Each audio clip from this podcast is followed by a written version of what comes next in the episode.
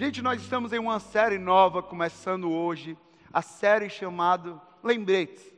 Porque há coisas que nós simplesmente não podemos esquecer, sim ou não?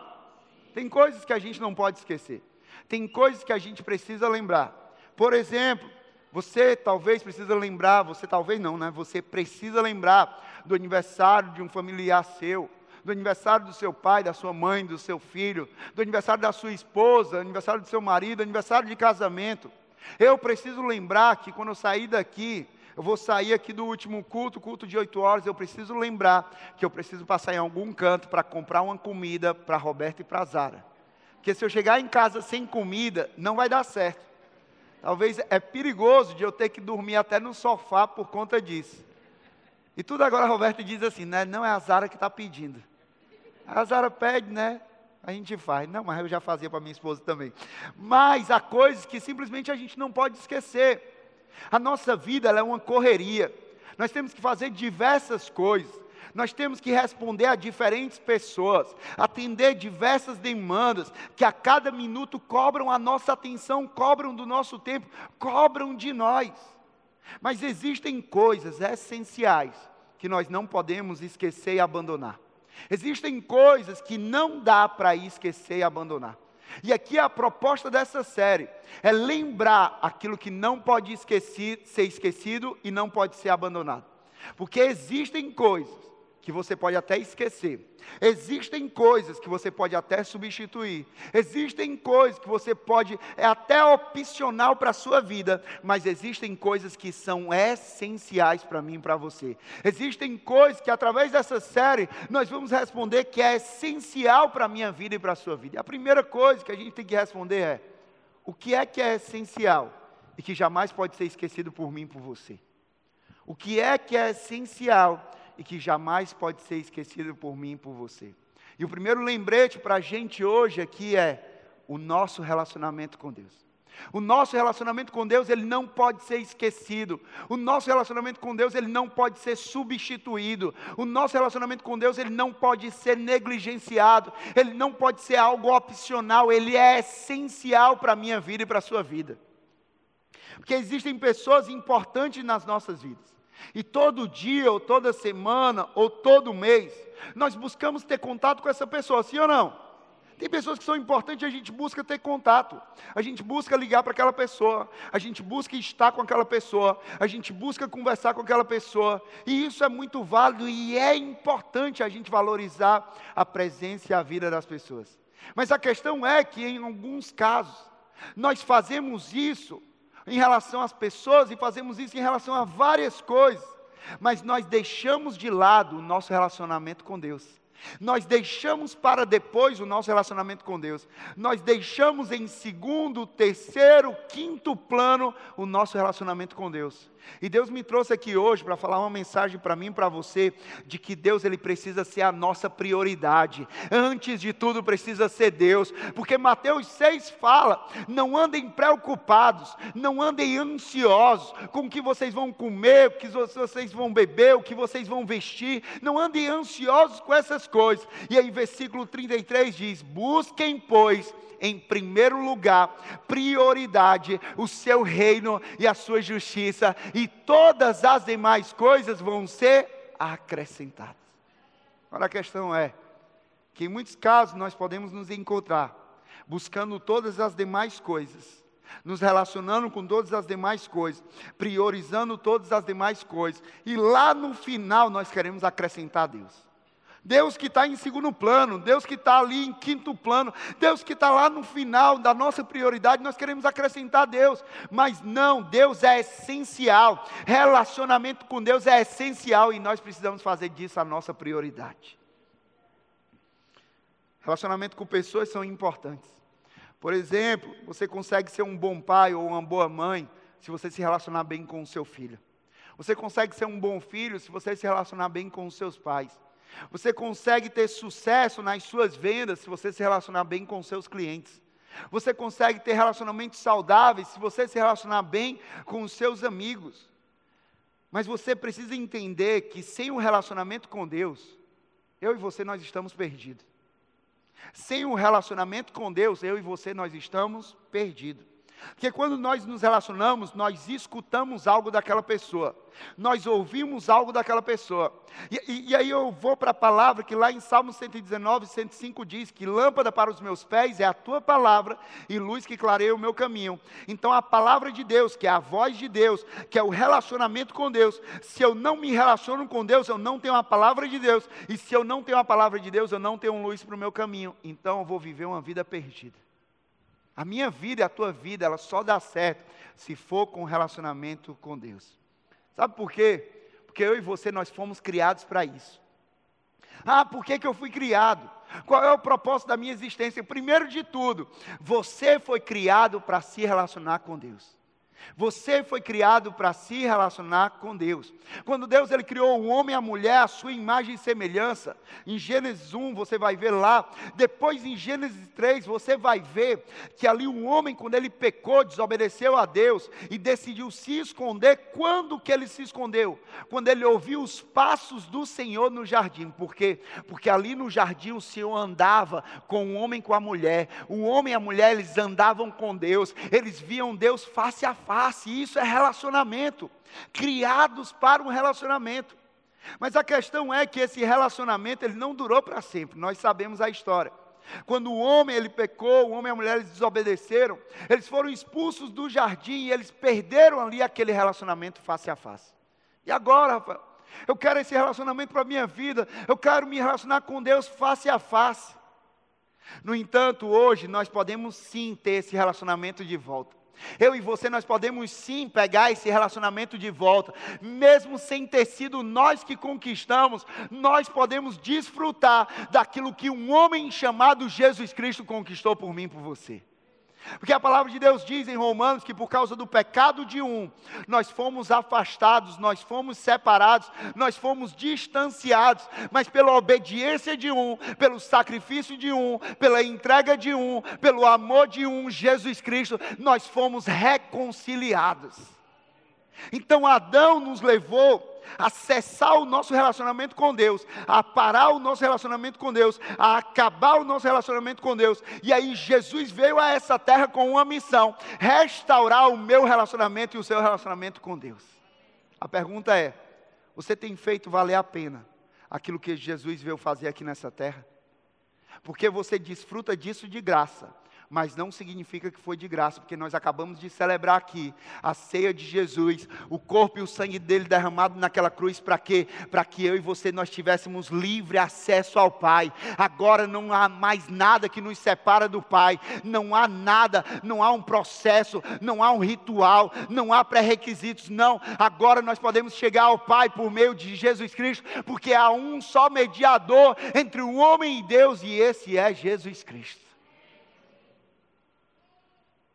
Sabe, quando eu vejo isso, eu vejo que a verdade é que Jesus e a cruz, elas não dão acesso novamente a Deus. Jesus e a cruz. Não sou eu, não é você, não é a nossa força, não, é Jesus e é a cruz que nos dão acesso novamente a Deus. Porque o relacionamento que iniciou, porque fomos criados por Deus para isso, e que pereceu por causa do pecado, ele foi restaurado por causa de Jesus Cristo. Esse relacionamento ele começou quando nós fomos criados para isso. Ele pereceu quando o pecado entrou na humanidade e ele foi restaurado por causa de Jesus Cristo. Eu e você, nós existimos para nos relacionar com Deus. Agora a questão é que às vezes a gente pode pensar: ah, então eu dei o primeiro passo. Eu estou fazendo, eu estou buscando. Não sou eu, ei, não é sobre você, é sobre ele. Porque o primeiro passo quem deu foi Deus. O primeiro movimento quem fez foi Deus. A primeira ação quem fez foi Deus. Por quê? Porque Ele nos amou primeiro. Ele se entregou primeiro. Ele serviu primeiro. Ele primeiro foi generoso. Antes de tudo, você pode falar assim: não, eu fui o primeiro. Meu amigo, você não foi o primeiro em nada. O primeiro foi Deus. Deus fez primeiro. 1 João 4,19 fala sobre isso. Olha aqui, 1 João 4,19. Nós amamos porque Ele nos amou primeiro. Nós amamos, sabe por quê? Porque Ele nos amou primeiro. Ele se moveu, Ele andou na nossa direção, Ele se entregou naquela cruz, Ele fez primeiro. Jesus ele é o caminho, a verdade e a vida. E o que nós precisamos fazer é entrar nesse caminho e desfrutar, usufruir de tudo aquilo que Jesus conquistou para nós na cruz do Calvário, que é a restauração de um relacionamento que nós fomos criados para viver. O que cabe a mim e a você é: Jesus fez tudo. E aí o que é que eu e você nós fazemos? Nós entramos nesse caminho chamado Jesus Cristo e desfrutamos de tudo aquilo que Ele conquistou para mim e por você lá na cruz do Calvário. Ah, Rafael, eu estou entendendo. Deus ele quer se relacionar comigo. Eu fui criado para o relacionamento. Jesus ele se entregou por mim. Ele deu o primeiro passo. Agora a questão que a gente precisa entender é: que relacionamento com Deus é esse? Porque muitas vezes nós escutamos o relacionamento com Deus da religião. Nós escutamos o relacionamento com Deus da tradição. Nós escutamos o relacionamento com Deus através das outras pessoas. Nós escutamos o relacionamento com Deus através das redes sociais. Mas eu não estou aqui para falar sobre rede social, não estou aqui para falar sobre o que as outras pessoas dizem, sobre o que a tradição diz ou sobre o que a religião diz. Eu estou aqui para falar sobre o que a palavra de Deus diz, o que o próprio Deus diz sobre esse relacionamento. Então, a primeira coisa, que relacionamento com Deus é esse? Primeiro, anota aí, o relacionamento que simplifica, não que complica. Esse relacionamento com Deus é o quê? É um relacionamento que simplifica e não que complica. Sabe, ao longo da minha caminhada com Deus, aí já se vão 16 anos que eu conheci Jesus, que eu ando com Jesus, que eu estou aí inserido em liderança, servindo na igreja, pastoreando a igreja. Eu tenho escutado muita coisa, eu converso com muita gente, eu aconselho muita gente, eu recebo muita gente no dia a dia aqui na igreja para conversar, e eu escuto de tudo. Mas uma coisa que eu escuto, não generalizando, não são todas as pessoas, mas uma parte das pessoas. Algumas pessoas não é de uma faixa etária específica. É adolescente, é jovem, é homem, mulher, casado.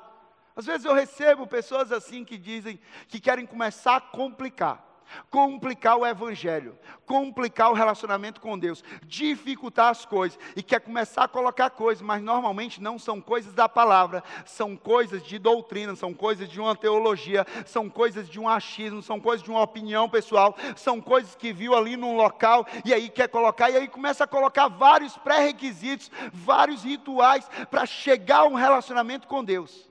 Pessoas começam a colocar uma coisa ali, não, dificultar a mensagem complicar a mensagem, eu pego e paro para pensar assim: peraí, qual é o meu exemplo? Eu sou discípulo de quem? Eu sou discípulo de Jesus. Eu busco ser semelhante a quem? Ser semelhante a Jesus. E quando eu olho para Jesus, a mensagem de Jesus era simples ou complicada? Simples. O jeito de Jesus de, de alcançar as pessoas era simples ou complicado? O jeito de Jesus de operar milagres, de curar, de libertar, era simples ou complicado? Então, por que é que eu vou complicar aquilo que Jesus simplificou? Por que é que eu vou complicar? Ah, não, mas a mensagem, ela, ela é muito simples. Sim, é, essa é a mensagem de Jesus. O problema é, presta atenção nisso, que as pessoas estão desvalorizando a simplicidade, porque elas estão achando que a simplicidade, ela é superficial, ela é rasa mas Jesus, ao mesmo tempo que ele era simples, ele era profundo. Porque a mensagem simples de Jesus tinha um impacto profundo na vida das pessoas. Deixa eu te falar uma coisa. Eu não estou aqui para complicar, eu estou aqui para simplificar. Porque eu não quero ser daquele que vai pregar uma mensagem onde só uma parte das pessoas entendem. Não, eu estou aqui para pregar como Jesus pregava. E Jesus ele pregava para que todos entendessem aquela mensagem. Então eu estou aqui comprometido. A nossa mensagem é sim, o nosso comprometimento é por uma mensagem simples que vai ter um impacto profundo. Mas uma mensagem essa que o doutor, o PhD, o doutorando ele vai entender, mas também um analfabeto, um adolescente, um jovem, um homem, uma mulher, qualquer pessoa vai entender aquela mensagem. Porque de que, é que adianta eu complicar? E aí dificultar para que as pessoas tenham acesso. Não, meu amigo, eu não vim aqui para complicar, eu vim aqui para facilitar, eu vim aqui para simplificar, eu vim aqui para alcançar o maior número de pessoas por meio de Jesus Cristo. Então, essa é a minha missão, relacionamento que simplifica. Quando a gente olha para isso, existem relacionamentos que para você começar dependem de muitos fatores, sim ou não? Você vai se relacionar com um amigo, com uma pessoa, com o namorado, com a namorada, existem vários fatores. Existe o fator de que daquela pessoa querer se relacionar com você, é a primeira coisa. Se a pessoa quer ou não quer se relacionar com você. Segundo, se ela vai te aceitar do jeito que você é, com as suas manias, com os seus defeitos, com aquele seu jeitinho que só você mesmo conhece. Tem isso. Terceiro, se aquela pessoa ela vai te responder numa mensagem no WhatsApp, eita, tem gente aí que está esperando a resposta há anos já. Perdoa, Deus. Perdoa essa pessoa. Tem gente que vai ficar esperando uma ligação, que vai ficar, que tem que ter uma ligação, tem que ter a presença. Sim, relacionamentos dependem de vários fatores. Mas quando a gente olha para o nosso relacionamento com Deus, nada disso é uma barreira.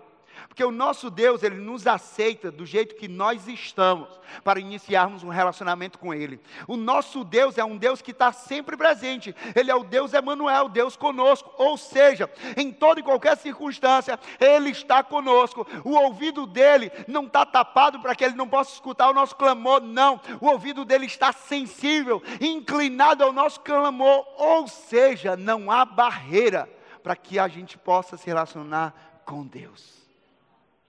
Talvez você esteja aqui hoje e você aprendeu através da religião que para você chegar a Deus, para você se relacionar com Deus, você deve atender a uma série de requisitos. Você precisa cumprir uma série de, requisitos. Ah, eu vou me relacionar com Deus. Eu preciso fazer 40 dias de jejum e oração. Eu vou me relacionar com Deus. Eu preciso passar três meses sem pecar. Eu vou me relacionar com Deus. Eu preciso colocar essa roupa tal para me relacionar com Deus. Porque se não for com essa roupa, Deus não se relaciona. Não, eu vou me relacionar com Deus, tem esse pré-requisito aqui. Coisas que normalmente nós colocamos, nós estamos impondo. Eu digo para você aquilo que a palavra de Deus ensina. Que para iniciar um relacionamento com Jesus, isso daí não importa, Ele somente deseja que nós tenhamos um relacionamento com Deus do jeito que nós estamos. Ele nos chama, vem do jeito que você está. Ele fazia aquilo ali com os discípulos. Vem e me segue. Ah, não, mas eu tenho que deixar isso, eu tenho que deixar aquilo, eu tenho que começar a jejuar. Não, eu tenho que vestir uma roupa tal. Não, ele só falava: vem e me segue. Vem e vem andar comigo. Vem andar comigo, vem estar comigo, vem desfrutar comigo, vem se relacionar comigo. É desse jeito. Eu não estou falando aqui de desvalorizar o jejum, desvalorizar uma vida que busca acertar mais do que errar, vencer o pecado. Não é sobre isso, mas a gente não pode colocar isso como um pré-requisito para que a gente possa se relacionar com Deus, porque se isso for pré-requisito, a gente nunca vai se relacionar. Porque a primeira coisa, se você for esperar parar de pecar para se relacionar com Deus, você nunca vai se relacionar, porque é exatamente por causa disso que você precisa se relacionar com Deus, porque você não vence o pecado baseado na tua força, você vence o pecado baseado na força dele, quando o poder dele se aperfeiçoa na nossa fraqueza. A gente precisa se relacionar com Deus. Jesus, ele deixa isso muito claro. Quando ele trata com dureza os mestres da lei, os fariseus religiosos, que colocavam requisitos externos, que exigiam requisitos externos das pessoas para que pudessem se relacionar com Deus, para que pudessem se achegar a Deus, se aproximar de Deus. E na verdade, Jesus vem para dizer que o que Deus valoriza é o coração. O que Deus valoriza é o nosso interno. Olha o que aqui diz lá em Mateus 23, versículo 23 ao 28. Você está recebendo de Deus? Amém? Mateus 23, 23 a 28 diz assim: Ai de vocês, mestres da lei e fariseus, hipócritas, vocês dão o dízimo da hortelã, do endro e do cominho, mas têm negligenciado os preceitos mais importantes da lei: a justiça, a misericórdia e a fidelidade. Vocês devem praticar essas coisas, sem omitir aquelas. Guias cegos, vocês, vocês coam um mosquito e engolem um camelo. Ai de vocês, mestres da lei e fariseus, hipócritas, vocês limpam, olha aqui, vocês limpam o exterior do copo e do prato, mas por dentro eles estão cheios de ganância e cobiça. Fariseu cego. Limpe primeiro o interior do copo e do prato, para que o exterior também fique limpo. Ai de vocês, mestres da lei e fariseus hipócritas. Vocês são como sepulcros caiados bonitos por fora, mas por dentro estão cheios de ossos e de todo tipo de imundice. Assim são vocês, por fora parecem justos ao povo, mas por dentro estão cheios de hipocrisia e maldade. Ali os fariseus, os mestres da lei, eles exigiam algo externo. e demonstravam uma limpeza externa. As obras externas, a aparência externa, aqui Jesus veio para dizer: olha, vocês estão mostrando, vocês limpam o externo, mas o interno de vocês está todo sujo. O interno de você está todo corrompido. Aqui Jesus está mostrando, ei, o meu foco, o meu comprometimento não é com o externo, é com o interno, porque tem gente querendo limpar o externo, mas o interno permanece sujo. Mas quando Jesus toca no nosso interno, o nosso externo ele é transformado. Quando Jesus ele toca no nosso coração, o nosso falar é transformado, o nosso andar é transformado, o nosso comportamento é transformado, o nosso viver é transformado. Por quê? Porque a nossa transformação transformação ela é de dentro para fora. Durante a aliança do Antigo Testamento, para ter um relacionamento com Deus, eram vários rituais. E aí Jesus vem e muda tudo. Mateus 6, versículos 6 e 8. Olha o que é que Jesus diz. Olha o padrão de Jesus. Mas quando você for orar, faça 40 dias de jejum. Não peque por seis meses. Coloque essa roupa. E aí você vai poder orar. É isso que diz? Não. Mas quando você for orar, vá para o seu quarto, feche a porta e ore a seu pai que está no secreto. Então o seu pai que o vê no secreto o recompensará. E quando orarem, não fiquem sempre repetindo as mesmas coisas, como fazem os pagãos. Eles pensam que por muito falarem serão ouvidos. Não sejam iguais a eles, porque o seu pai sabe do que vocês precisam antes mesmo de o pedir. Enquanto os fariseus impunham exigência, exigiam algo, um comportamento, um padrão externo das pessoas para se achegarem a Deus. Jesus ele vem e diz assim: Ei, você quer se achegar a Deus? Fecha a porta do teu quarto. Fecha a porta, entra no teu quarto. Fecha a porta e ora ao teu pai que está em secreto. Busca o teu pai que está em secreto. Tenha o teu tempo com teu pai que está em secreto. É ali você e Deus no secreto. É aquele tempo, é aproveitar e desfrutar daquilo. É ter o seu momento com Deus. SMD, o que a gente fala aqui na nossa igreja. Não é um momento do outro, porque muitas vezes a gente quer terceirizar o momento. A gente quer dizer que não, ó, faz ali o outro. Não vou viver do momento da Mari. Não vou viver do momento da Vicky. Não vou viver do momento do Iago. Eu vou viver do momento do Estênio. Não. Deus está dizendo para você: Ei, você quer se relacionar com Deus? Tenha o seu momento com Deus. Vai para o teu quarto. Abre a porta do quarto. Fecha aquela porta. Começa a orar a Deus. Você. Sim, nós valorizamos as pessoas que são canal de Deus aqui pessoas que falam aqui, pessoas que encorajam aqui, pessoas que se permitem aqui, mas nós não podemos viver reféns somente do relacionamento com Deus dessas pessoas.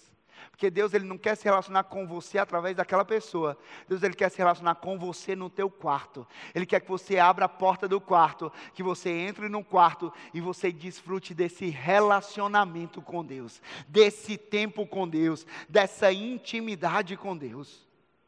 Agora a questão que a gente pode pensar, se pegar pensando, é, Rafael, mas tem que ser o quarto, porque o meu quarto é todo bagunçado. Rafael, porque o meu quarto está cheio de gente, porque o meu quarto está cheio de visita. Quando eu olho o quarto, eu não vejo assim, ah, um quarto, um lugar. As pessoas aí já vai para o ritual, tem que ser no quarto. Se não for no quarto, eu não oro. Aí você já está indo para um ritual. Porque quando eu olho esse quarto na Bíblia, eu não vejo simplesmente um lugar eu vejo uma decisão no nosso coração. Porque quando você está no quarto, você deixa todas as distrações do lado de fora. Então, o quarto para você pode ser o seu quarto, o quarto para você pode ser a sua varanda, o quarto para você pode ser o seu quintal, o quarto para você pode ser uma corrida que você está fazendo, o quarto para você pode ser na praia que você faz uma caminhada todo dia. Não importa o lugar, o que importa é a decisão do nosso coração de dizer: não, eu decido priorizar a Deus, eu decido focar em Deus, eu decido buscar a Deus acima de todas as coisas. É sobre essa decisão de ter momentos a sós com Deus. Por isso, deixa a complicação de lado, deixa o ritual de lado e simplesmente aproveita do teu relacionamento com Deus. Mas esse relacionamento também é um relacionamento que leva à intimidade e à exclusividade. Porque Deus ele deseja intimidade com todos nós. Deus ele busca intimidade com todos nós. Falei aqui dos discípulos, quando Jesus ele chamava os discípulos para seguir, para estar perto dele. Zaqueu é outro exemplo, em cima da árvore, pega, pecador, cobrador de impostos, estava naquela árvore, subiu para ver Jesus. Quando Jesus vê Zaqueu, o que é que Jesus diz? Zaqueu, desce dessa árvore, que eu vou para a tua casa hoje, eu vou estar com você lá. Eu não sei você, gente, mas na minha casa eu não chamo qualquer pessoa, não. Na minha casa, primeiro de tudo, se eu chegar com qualquer pessoa, já levo bronca da minha esposa. Por quê? Porque casa, a gente leva quem é íntimo. A gente coloca para dentro da nossa casa aquele que é íntimo. Então, isso Jesus está mostrando o que? Ei, eu entro na casa do pior dos pecadores, aquele cobrador de impostos, por quê? Porque eu desejo intimidade, eu busco intimidade, eu quero esse relacionamento de intimidade. Quando a gente fala, gente, sobre relacionamento, qualquer relacionamento que seja, para que tenha intimidade, ele precisa de tempos a sós, precisa de momentos sós. Eu posso conhecer do Estênio, eu conheço do Estênio aqui na igreja, eu vejo um pouco da vida do Estênio. Mas como é que eu conheço mais do Estênio? Quando eu tenho um tempo a sós com o Estênio, eu me torno íntimo dele, eu conheço mais do coração dele, eu acesso mais do coração dele, eu sei mais sobre quem ele é, quando eu tenho momentos a sós. Seja num café, seja aqui pela igreja passando, seja um momento, mas um momento que eu paro e digo assim, cara, eu vou ter um momento a só agora com Ele. Da mesma forma é o nosso relacionamento com Deus. Quanto mais a gente busca esses momentos a sós, mais a gente vai conhecer do coração de Deus, mais a gente vai conhecer da vontade de Deus, mais a gente vai ser moldado por Deus. E aqui a gente vê que Mateus 6, versículo 6, no final desse texto diz: Então o seu pai que o vê em secreto, ele o recompensará. O pai que vê em secreto, o recompensa. Por quê? Porque há uma recompensa para todo aquele que desfruta da intimidade. Há uma recompensa, porque tem coisas que Deus ele só revela na intimidade. Tem coisas que Deus ele só faz na intimidade. Sim, tem coisas que Deus ele faz na coletividade, mas tem coisas que Deus ele faz somente na intimidade. Tem coisas que Deus ele quer revelar no público, mas é construído no privado. É na intimidade que o nosso caráter ele é forjado, ele é moldado, nós somos mudados. É ali que Deus revela. Tem milagres que só vão ser realizados que nós vamos desfrutar no nosso privado, na nossa intimidade. A gente vê isso no exemplo de Jesus. Jesus tinha, tinha milagres que ele operava diante de uma multidão, mas também tinham milagres que Jesus ele operava diante de poucas pessoas. Na intimidade, dentro de uma casa, dentro de um lar, é assim que Deus opera. O nosso relacionamento com Deus, ele começa porque ele deu o primeiro passo. Mas a intimidade ela é construída quando eu e você nós decidimos entrar no quarto e fechar a porta. O primeiro passo para o relacionamento, quem, Deus, quem deu foi Deus. Agora, a intimidade, quem constrói sou eu e você, porque Deus ele já deseja a intimidade, ele já deixou o caminho, ele já rasgou o véu, nós já temos livre acesso ao Pai. Agora cabe àquele que deseja intimidade viver a intimidade. Minha pergunta para você é: quão íntimo você deseja ser de Deus? Quão íntimo você deseja de, ser de Deus? E o que é que você tem feito para que você viva essa intimidade? Mas outra coisa que ele diz é intimidade e exclusividade. E 1 Pedro 2,9 diz: Vocês, porém, vocês, porém, são geração eleita, sacerdócio real, nação santa, povo exclusivo de Deus. Não é um povo dividido, não, povo exclusivo de Deus. Isso mostra que eu e você nós fomos criados para sermos exclusivamente de Deus. Deus ele não me divide, ele não te divide com ninguém. Ah, Rafael, mas eu tenho o meu relacionamento. Ah, Rafael, mas eu tenho a, minha família. Ah, Rafael, mas eu tenho o meu, tra meu trabalho. A questão é, isso daí tem tomado o lugar de Deus?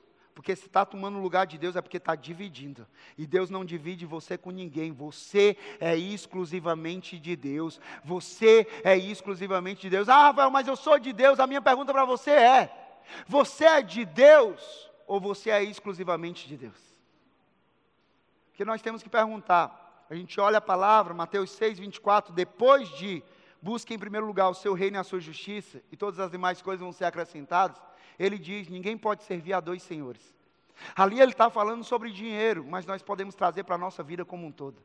Às vezes tem coisas na nossa vida que nós estamos colocando como o Senhor.